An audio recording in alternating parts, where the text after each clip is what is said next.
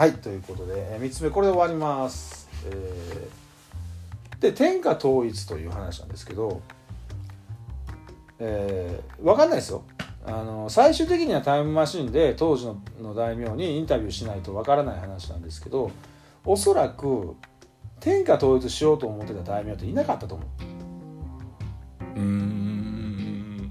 う、うん、まあ、うん役割としては土地自分たちの土地を守んなきゃいけないっていうのがまず最優先。それが最優先ででお米ちゃんと毎年取って食える分だけ確保して、まあ、プラス貿易強いところは貿易きちっとやって。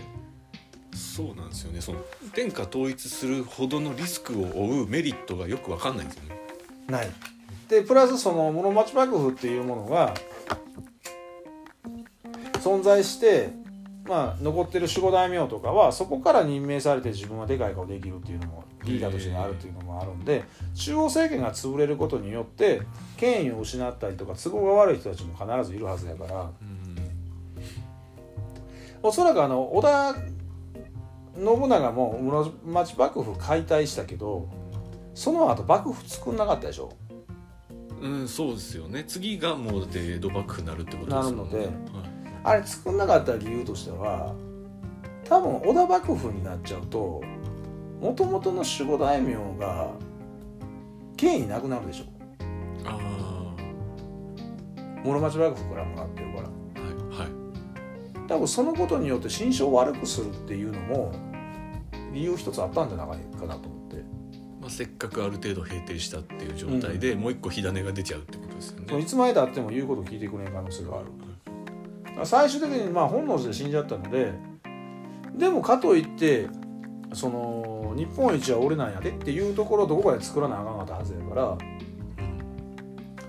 どう考えてたのかちょっとわからないけれども、まあ、その幕府を作ろうともしなかったし、えー秀吉みたいに朝廷の最高権威である関白っていう職も別にいらんって言ってるので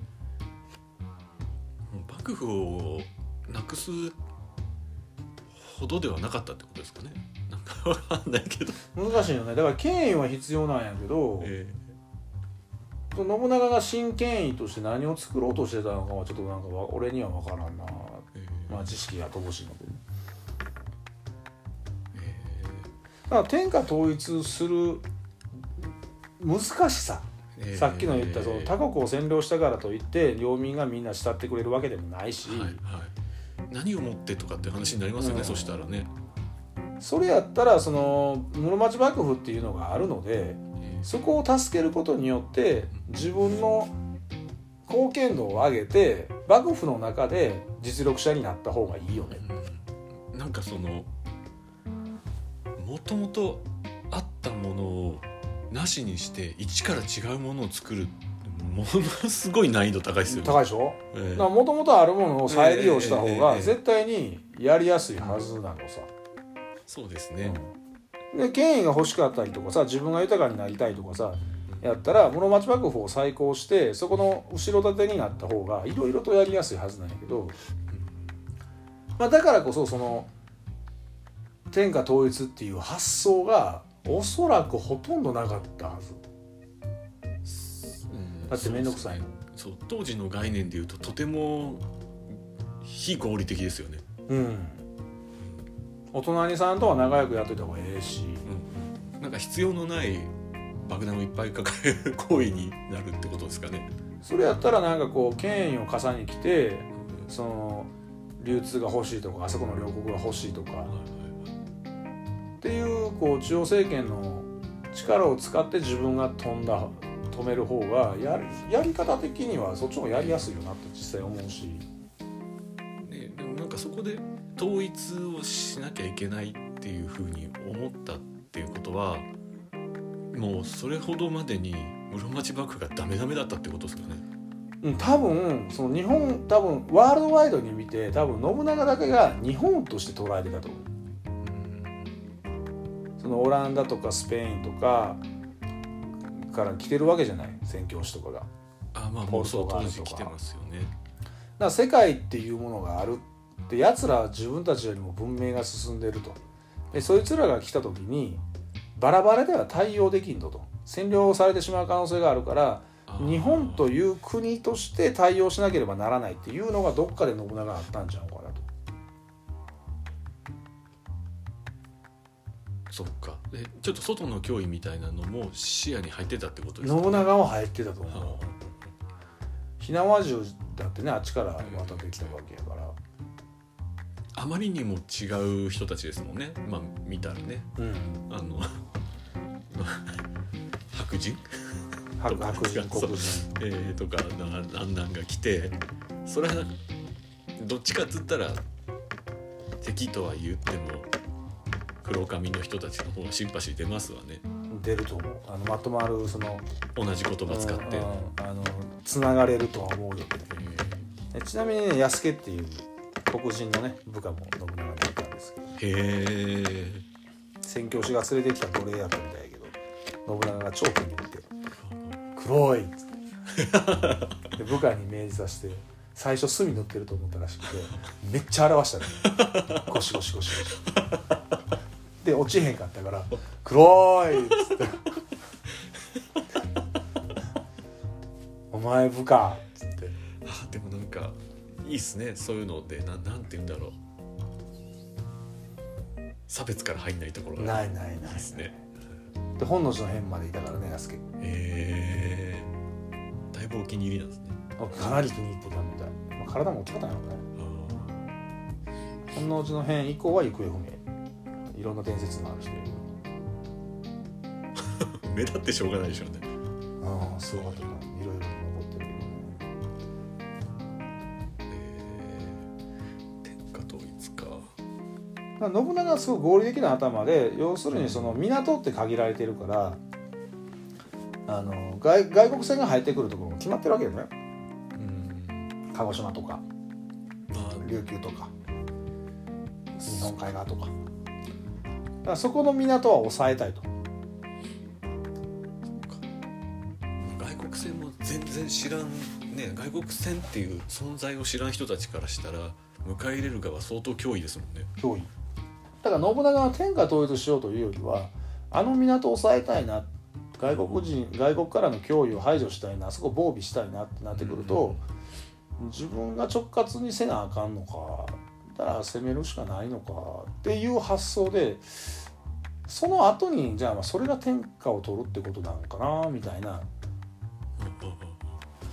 まああの指揮系統が超やわ面倒くさかったかもしれないですよね、うん。だからそのそこをどうにかするための。他の藩と同盟組んでお前らそこちゃんとやっとけよと防備しとけよとかできへんからさ、うん。であのー平和な人たちがそこやってたら一気に港侵略される可能性があってそこに拠点作られる可能性があってだから面倒くさいからさ。もう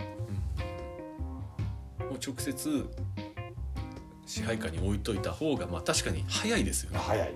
物事がいろいろ当時は飛行機がないので制空権ってことを考えなくていいじゃない。制海権だけやから。まあ、うん今よりもはるかに多分海の重要度が高かったと想像ができるで港を抑えたい抑えたいんやったら占領するしかない。占領するんやったら戦争しようか。でやったらもうなんか幕府とか権威とかじゃなくて自分がトップになるしかないんかなっていうような思考の順番じゃなかろうかなと。極めて合理的ですね、うん。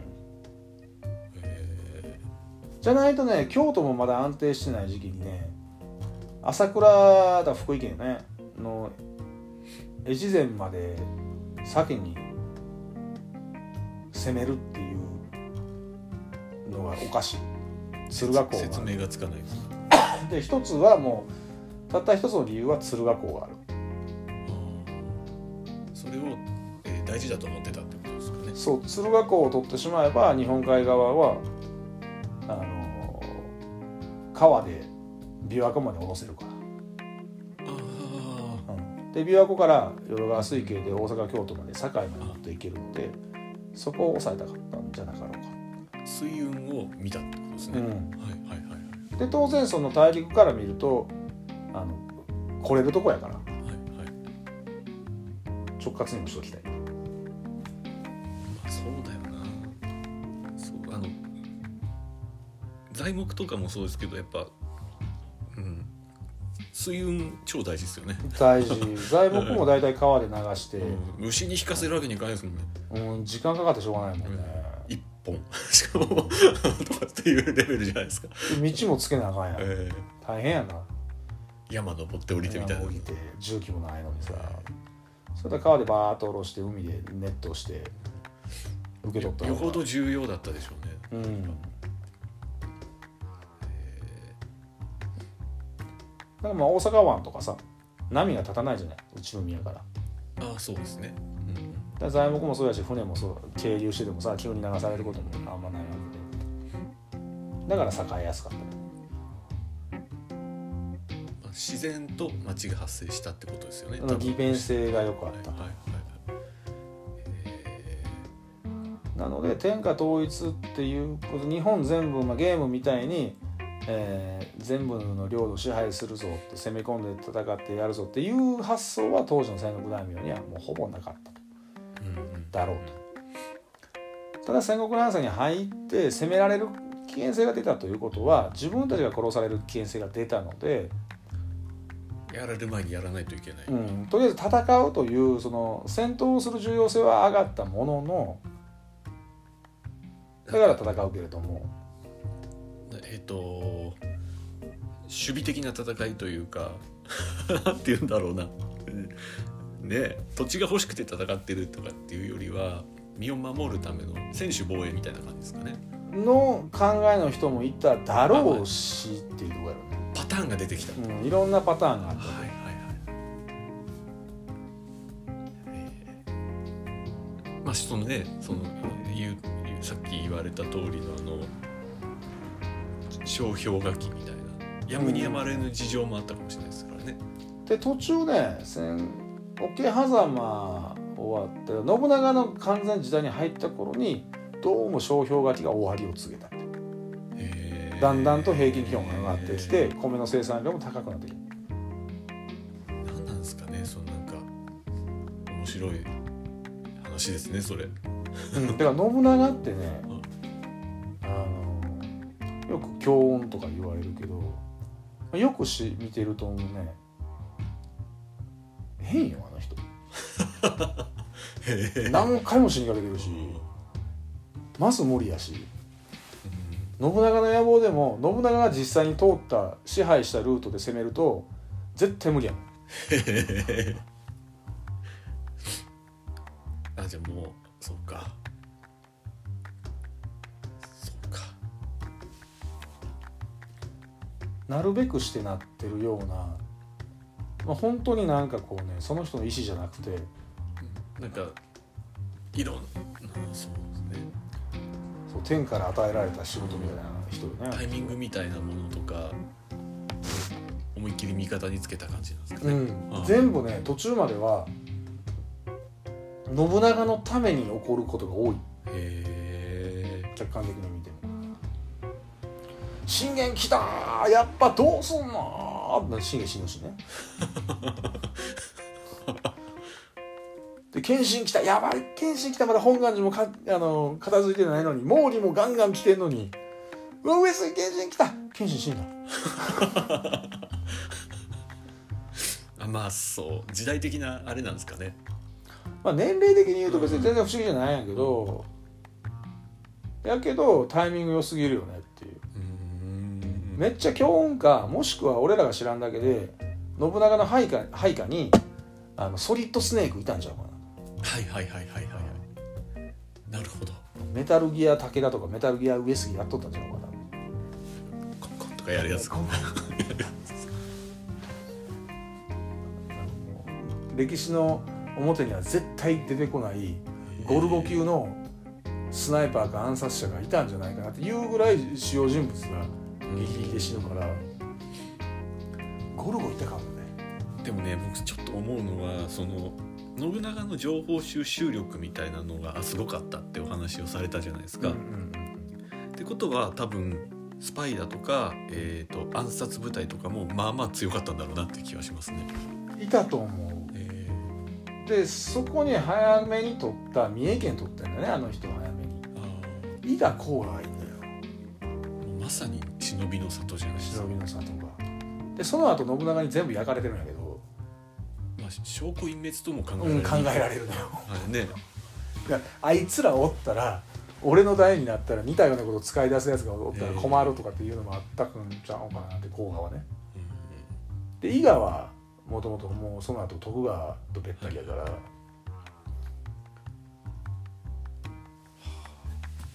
信長はいつもあのゲリラ戦でよく苦しめられてるよね伊賀甲賀甲賀もそうだしあの和歌山の西華鉄砲集団とかね。へえへえやっぱなんだろう。うんそうか信長だけはちょっと見えてるビジョンが違ってそうな気はしますね。確かに。うん。ちょっと違うなんか今日の雰囲気だけで言うとですけど僕はあんまり事前情報がないのであれですけどね。うんなんであれがうまいこと言ったんかな、まあ、貿易とかお金の回り方とかとにかくその民が潤えば回り出すっていうのを肌感覚で多分知ってたって思うし。なんか、うん、一つ情報戦というか情報の大切さみたいなのを持ってたんじゃないかなうん。情報はすごい取ってたと思う。武田信玄並みに取ってたと思う。武田信玄もすごいんですよ。へえ。歩き巫女って言ってあの女性できてあの組織されたあの日本中を歩く巫女さん。へえ。を組織してもう情報収集情報収集。で家臣の領内のこともどんなことでもいいからとりあえず言いなさい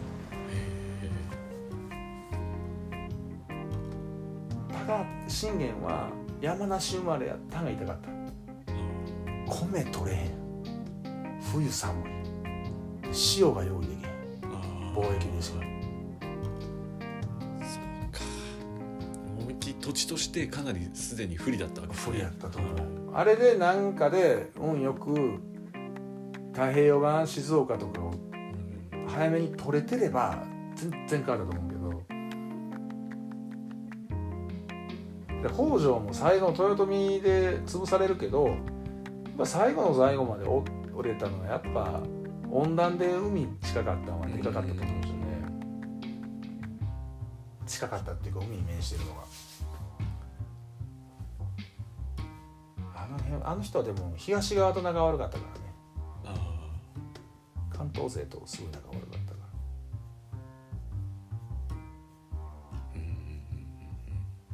東北はずーっと親戚争いしてるでしょ。へ ずーっとあの人でしょえ伊達政宗が出てくるまで。ああ伊達政宗しかわかんないです。ずーっとね親戚筋でねがっかりしてるから。寒いし。うん天下統一どころじゃないですね。どころじゃない。さらには小氷河期ですからね、うん寒かったと思うしね。餓死者とかいっぱい出てそうだもんね。なあ年によったらそんなもんおったやろうね。その人の茨城とかね栃木とかの辺は坂東武者って言っても荒くれ者しかおらへんかったし統制が取りづらいってことですか？うん、なんそれぞれ仲悪くて荒くれんばっかりやから。で北条がおるからさいつも消耗戦ばっかりやってるからだから信長も生まれたところラッキー。うんもうその辺からすでにちょっと星の巡りが違うって感じですね。星の目だけ全然違うのね。でラッキー場所は良かったと思うのよ。駅もそんな触れへんしえ温暖やし、えー米も塩も取れるし貿易もできるっていう意味ではすごい立地良かったけどでも別に大名出身じゃないし。ーまあそれだけ豊かな場所ってそれだけ敵も多そうですしね、うん。まあでも桶狭間がねぱり大きいよね。えー。いやあのなんとなくその国同士とか、えー、と戦争する動機とかうん。その辺についてはある程度考えたらあなるほどなるほどって思うんですけど小氷河期っていうのはもうなんか自分の中であへーっていううん。今日の大発見です。リトルアイスエイジっていうらしいよへえ まあ、平均気温は低かったよ。ねまあそんな中で、えー、長宗我部元親。信長の2つ3つ下なんやけど年齢でいうと。がなぜ四国統一に至ったのかっていうのは、まあ、時代背景としてはそんな時代なんですよとでちなみに当時の土佐は、はい。えー今でいうところのね今の日本人の感覚で言うとフィリピンとかちゃうかな。ぐらい遠い。知ってるけどへどんなとこか分からへんしもちろん行ったことないし。ーまあ、うん、そうですね。用事がなかったら別に行かないしみたいな感じですか、うん、基本的に流刑地なのよ高知県ってなんか聞いたことありますね、うん。だからあるやんかその小笠原諸島とかさ、はい、はいはいはい。九州のなんとか離島とかさ。壱岐とかそうそうそうそうそうそう。でこう中央政権で脱落した人たちとか罪を犯した人たちが死刑にはならんかった場合はそこ行きみたいな。ぐらいのところですね。こう当時の土佐。って圧倒的に近いですよね。なんかそのあの小笠原諸島ととかかに比べるとね小笠原諸島なんてだって当時エンジンないねんからさええよう行ったもんやなと思って作ってつかへんと思うと思うけど。まあ潮の流れとかあるんやろうけど。まあね四国はねは歩くのも大変やし風もなんかかなりまた長いやろうけど海回路でも行けるし陸路でもまあ行こうと思ったら行けるし熊おれへんしっていう、えー、長宗我部元親も信長と同じく守護出身ではない。あどっちかというと豪族みたいな。ーへえ守護大名ではない。じゃあやっぱそのそっか。室町幕府の本筋の人たちではないってことですね。ないではない。はいどちらかというと混乱に乗じて出てきた人たち、はいまあやっぱ結局時代が生み出した人ってことですよね。そうやね。うん。でお工場出身。で信長と似てんのがおこってあれやん。南今ので言うはい。南国したちょっと上じゃない、似てるよね。結構温暖でんで平地もあるでしょ？平野が広がってるところですよね。はい。で港多くて貿易も盛んでしょ？物部川という大きな川が流れてますしね。流れて材木北に山を抱えて、材木もえ有数のうん。ところやから割と信長と条件が似てるかなと。信長と重ねて見れる部分が結構あるってことですか？えっ、とねうんちょっと似てるかも気質的に。ああ気質というか合理性的に。はい。多分性格はかなり違うのとちょっと運があ信長ほどは。あ、なかった気はするけどうんすごく合理性は高い人やな。やっぱ結構その合理性を持てるか持てないかっていうのが割とその僕が今聞いてきた中では戦国でキーポイントになってくるのかなって。うん。あの本当無駄なこと自分ルールがやっぱ少ないっていうところが共通点のよがす。るだってこっちの方が絶対早いよねみたいな。はいはいはいはい。いい意味でやっぱりあのなんだろう。今まで当たり前とされてきた概念みたいなのを打破してきた感じなんですかね。そうあのね今の時ででも結構その当時の感覚やから革新的っていうよりは今でもあって例えばね玉ねぎの収穫この前までやってたんやけどはい。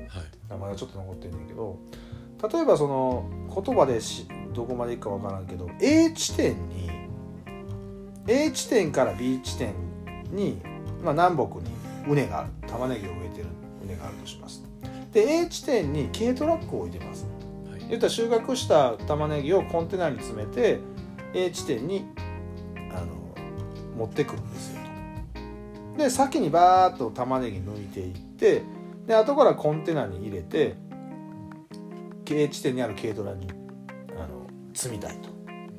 そしたら A 地点から B 地点に向かってコンテナに玉ねぎ入れていくより B 地点からにコンテナ持ってって B 地点から A 地点に向かってコンテナに玉ねぎ入れていった方が軽トラに近くなるじゃないえええ。それを考えれる能力を有してる人が割と少ない。え今俺がこう口で言うとそりゃそうよねってなるんやけど。ただあれですもんね。多分えっとまあまあ慣習的に何も考えてない人が先にそれやってたら、うん。みんなそこについていっちゃったりとかっていうこの前もねちょっと注文が急に来てさ普段そういう俺と仕事してない人たちに頼んで10人ぐらいで玉ねぎの収穫やってもらったんやけどその B A 地点から B 地点に向かう人がめちゃめちゃ多いのよ。うん。まあ言ったらえっ、と亀で占いをする人たちってことそうそうそうそうはいはいで B 地点から A 地点に向かってやってる人もいるんやけど考えてやってるわけじゃないのよ。たまたます。うんうんうんコンテナがそこにあったからとか、そうですね、ううんん、で見てたら分かるわけよ。意識的に合理的に楽な方を選ん自分で考えて選択して動いてるかどうかっていうのは見たら分かるから。うん。だからいないのよ。今の時代も昔も。うん。で統率者としてあこっちに軽トラ A 地点に軽トラあるからコンテナ B 地点に持って行って B 地点方から A 地点の方に玉ねぎあの入れながら来てねって言える人があのマネージャークラスとしているのかいないのか。うん。なんかあのそうっすよね。ななんとなくやっちゃったことがものすごい慣習になるっていうケースがうん。なこれこうしなきゃいけないのかな？みたいな感じの、うん。そういうのもあるしね。でそこに対していやこっちの方が合理的なんじゃないの？っていうふうに動ける人がいるというのとこっちに行った方が合理的ですよって言える人とってこと。だそこはね本当にね当あまり変わりがなくておそらくね。例えばやっぱり戦国で置き換えた場合にあ総力戦みたいなのが予想されますってなった時にじゃあどういう風なシステムを導入したらいいかっていう合理的なのかみたいなところの運用の仕方みたいなのが結局その考え方ですよね。うんでも農業の生産力を落としてはならない。ならない。だからそこを発想として持ってるのが信長でその信長が言ってることを理解して、ね、B から A に行こうねって言える統率力を持つマネージャークラスがどれだけいるか。田舎の人たちってさい今でもモラル低いけど当時だったらモラルなんてことがないわけだからさ。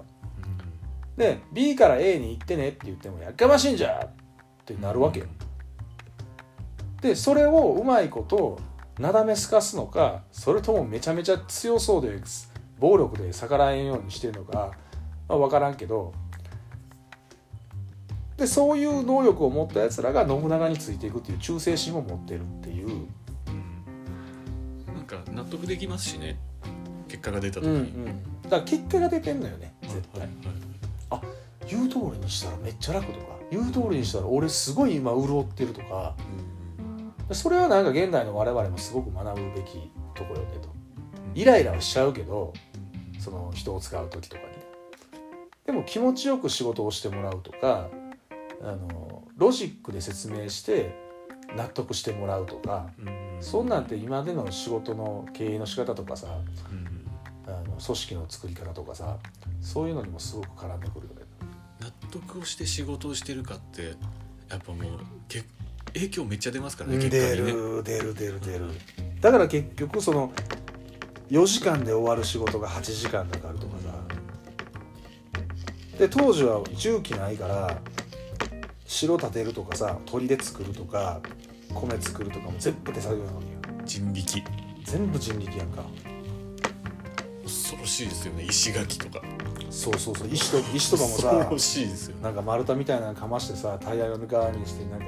順番とかあるじゃないですか絶対。あるのよ。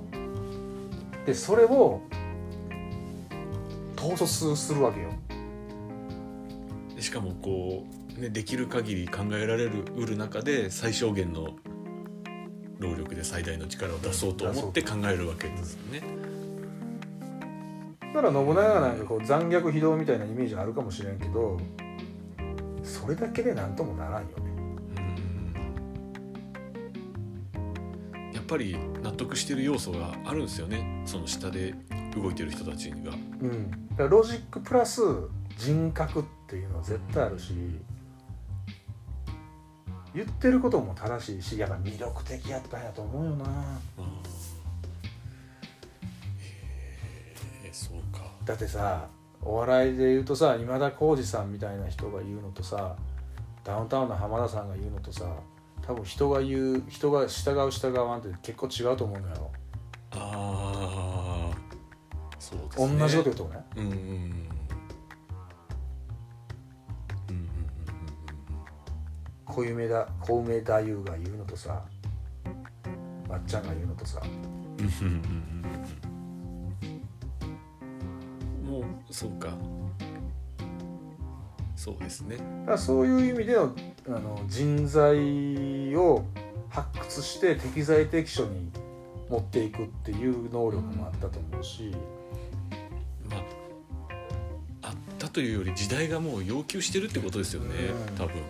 で浜って運用やっぱりできるし。な各方面軍織田家なんでさ各方面軍でさ北陸は柴田とか中国地方は豊臣秀吉とかさえっていうふうに振り分けしてんのも信長でなんかそれもそれでやっぱり理由あると思うんだよね。ーうん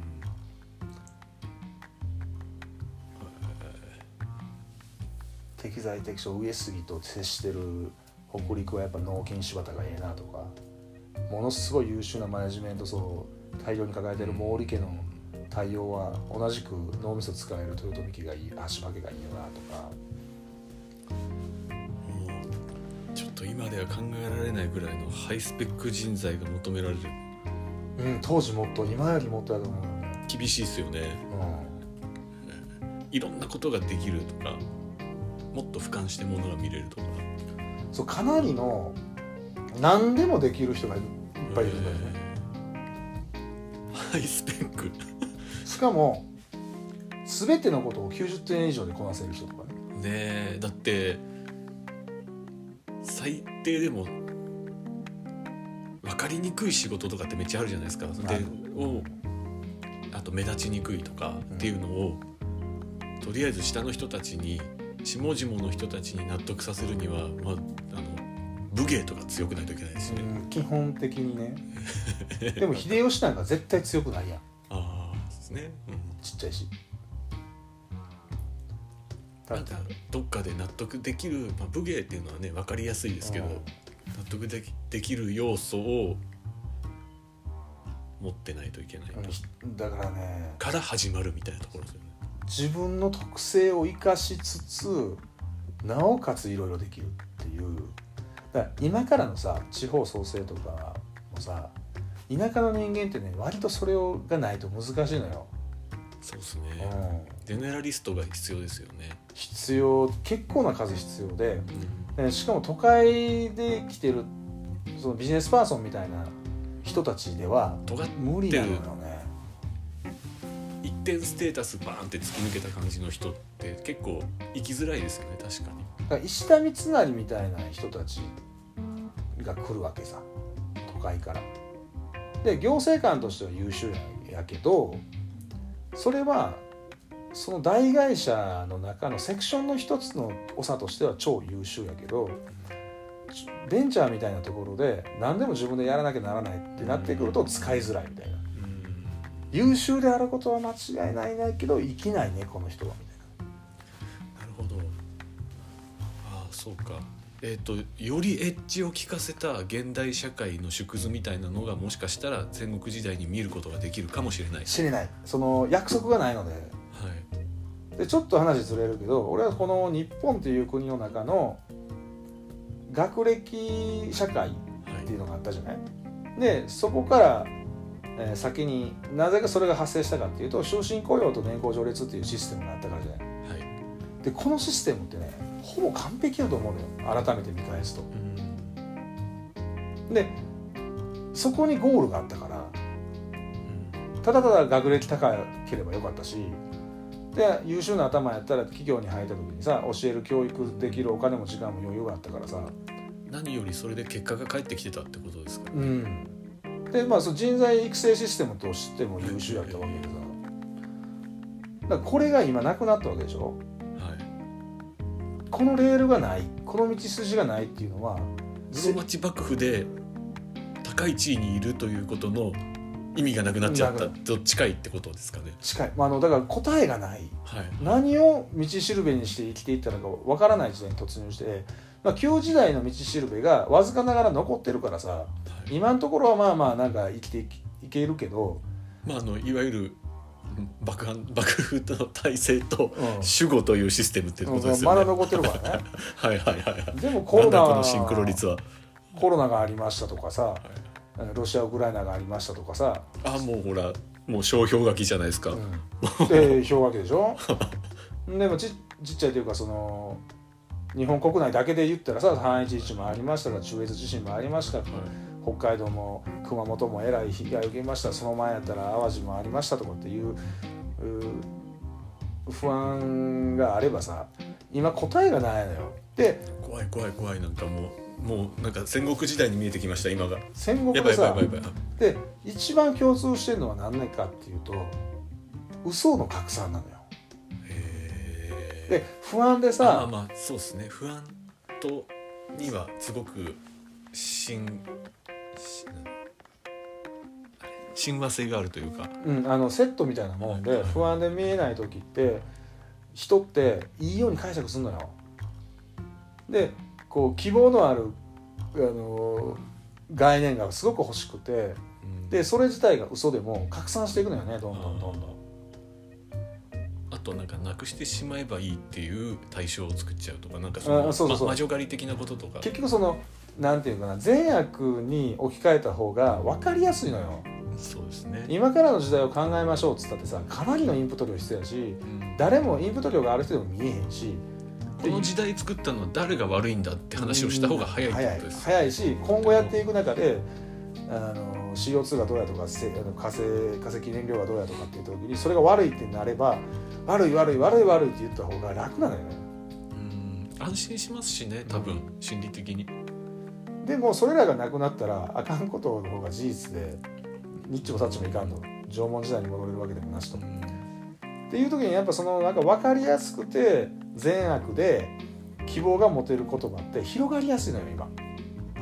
そうですね、うん。すがりたいっていう心理がプラスされますよね。もう誰でもね、はいはいはい。だから、まあ、新しい宗教が生まれる下地もすごいあの出来上がってるなと思うしちょっと怖いなと思うし。で嘘を信じて突き進むと10年後ぐらいにさなんで早く言ってくれなかったのみたいなさ。いやでもその10年前に言っても信じなかったじゃんみたいな。だから田舎こういう活動とかさあのやってるのはいや自分で判断しなきゃなんなくてで自分で判断して動いていくにはインプットが必要ででそのインプットって何なんだっつったらそのあのリベラルアーツ的なところで歴史宗教政治でしょ。あで一見直接的関係性はなさそうに見えるんやけどここのインプット量が増えたら見えてくるものって俺はきっとあると思っててさ。アイディアにしても直感力にしても直感力ってインプット量に比例するから、そうですよね、うん。うん見聞きしてきたものの積み重ねの変化系みたいな感じ。そうそうそうそうそう。そこから導きあセンサーなのでだから経営にしろこの今後の農業がどうとか漁業がどうとかっていうのも、まあ、当然こう実務的というか目の前にあることは対応していかなきゃならないんだけども道筋を見ていこうとすると一見関係ない雑学のような教養のようなところが俺は何より大事ででまだ日本死んではないのでこのわずかな平和な時間に田特に田舎の人はビジネス的な視点からではなくそれ以外の教養を溜め込む時期ですよというふうに勝手に思ってるよね。あーでもそうだよビジネス的なことはさ得意な人いっぱいいるしさ。なやったところでやっぱり都会の焼き直しにしかならないですし、ね、ならならならし特に資本主義的な思考回路で物事を見るとさそんなにうん。ねあの筋道ないしさ。またその条件の違うところで焼き直ししても辛いですよね。辛い辛い。タピオカぐらいだったらいいけどね。可愛いもんですよね。それだったらなんかもうするどこ場所変わってさスライドさせたってえーそこそこの結果出てくると思うんだけどさ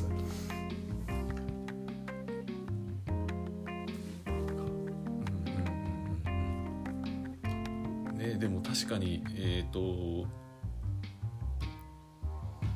そうですよね。土地の中のでさらにもっと昔からあったものとかの中に割と示唆がある。そうそうそうそうそうそうそこね。でだから俺たちがやらなきゃなんないことって割とゼロ一をするんじゃなくて昔にあったもの。を掘り起こしてみる作業ですかね、うんそっちの方がね、うん。大切、うん。多分そこにヒントと答えがあるっていうのが直感的にあって、うん。そうですよね、うん。今が最も進んでて昔の人たちは遅れてるっていう考え。ではダメだよね。圧倒的に優れてますよね多分。人間の能力としては。うん、もう筋肉あの頭脳だけじゃなくてね筋肉から あの俺らはかなり劣ってるから。で本当にと発言の一つとか、うん、振る舞いの一つでポンって殺されてしまうような世界。ないよ考ねえざるを得ないっていう状況におった人たちのまあね命を懸けた答えみたいなのを僕らは軽視してはいけないですよね。いけないです。で俺らがさ優れててさ昔の人が劣ってんだったらさじゃあ俺らがタイムスリップして天下取れるかって言ったら取れないから。ね戦国自衛隊全滅しますからね。全滅しますね武田信玄は殺されるけど。凡人はどこまで行っても凡人でどの時代だって凡人だしさうん。天才はどの時代だって天才なので。だから我々凡人ができることはでもそう僕らが唯一できるのってその昔の天才にアクセスできることですそうそうそうそうそう。情報を取れるんだよえ予想ができる。細かいところディティールは分かんないんだけど。えその天才たちの発想にアクセスできるた場所にいるじゃないですか言ったら。あの調べ調べるれる情報があるんだから。しかもタダで手に入る情報も結構あるからね。だからそれをでそれやればやるほどねさ文明レベルだけ違うんだけど一緒だよ。人っていうその群れの中で。うんやることとか食っていくために必要なこととかさ。まあ単に昔のことをスライドさせるっていうのもまたタピオカ的なので、そうじゃなくてなぜそうなったの？なうん。なんでそれが存在したのかっていう、えーところまで掘り進めてうん。生かす。スライドはあんまさせなくてよくてさいるとこだけ取りゃいいんでさ。戦国時代の因果みたいなところをもうね見れ見見れるというかうん。面白いですよね。例えば今の時代僕は本当さっきからうわーってびっくりするぐらいいやもう今戦国時代じゃんとかって思ってたんですけどそれが今に置き換わった時に戦国時代がどういう変遷をたどったのかっていうあたりは割とヒントになるのかもしれないし、そうだよね。だから大まかすごいざっくり言うとさっていけるうん保証なんだよ、そうですね。これをしてれば生きていけるっていう約束を中央政権があの国民たちにできるんですかっていうことなんだよね。だからお織田信長にしろ豊臣秀吉にしろ徳川家康にしろ成功したのはさ食っていける国にしますじゃん今まで治安も悪かったり中央政権の力が弱かったり商標書きだったり食えない。食えないで死んじゃう。乳母捨て山みたいに生産性がなくなった老いたお父さんお母さんは山に捨ててくるとかさ。じゃなくて一生懸命働いたら1年間ご飯が食えますよっていう保証だよね。全国民にわたる。でその中でも当然さ上1割富裕層がいて下1割貧困層がいてっていうのはもうこれはもう仕方がない。で今の時代で置き換えてもそれは一緒ででも中間層でいう8割がさ満たされることができたら少なくとも社会保障とかさうん。あのお金が捻出できるので貧困層の1割に対するケアもできるようになるじゃない。だとりあえず中間層8割があ頑張ったら食っていけるんだこうすればっていう道筋を早く作れるかその年功序列終身雇用に変わるね。うんそれが国の仕事だと思うし地方はそのそれをするための新しいのか古いのか分かんないけど古いのも含めた新しい、えーなんだろうねエリアを表現をどうしていくのか。うん。農業とか林業漁業という大事産業を使うのかうん。それともまた全く別なのかは分かんないけども、まあ、そういう時代の中でやっぱりこう古きから学ぶところってやっぱうん。あるよねっていう。そうですね、うん。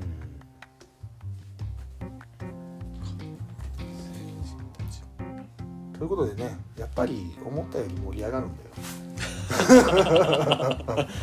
俺ばっかしゃべって。さあちょっと元元地下への期待が高まってまいりましたよ、これで。そうです。個人的にですけどね聞いてる人たちはどう思うか知りませんが。まあこれだ来る人はね22時来てくれる人はねこれ聞いてから来てほしいよね。ということでビール飲みに行こうよ私ビール飲みたいわ。そうですね。もうお金あったな？えっとね4000円分のも じゃあまあといったところであの予習編はこの辺りで、今日は終了でございます。まあ当日またここから深掘りしていくことが始まると思うので。始まると思いますので、えー参加メンバーの方々はぜひこのセグメント3つあると思いますので3つお聞きいただいてお越しくださいませ。ありがとうございます。はいということでありがとうございました。はい。閉めます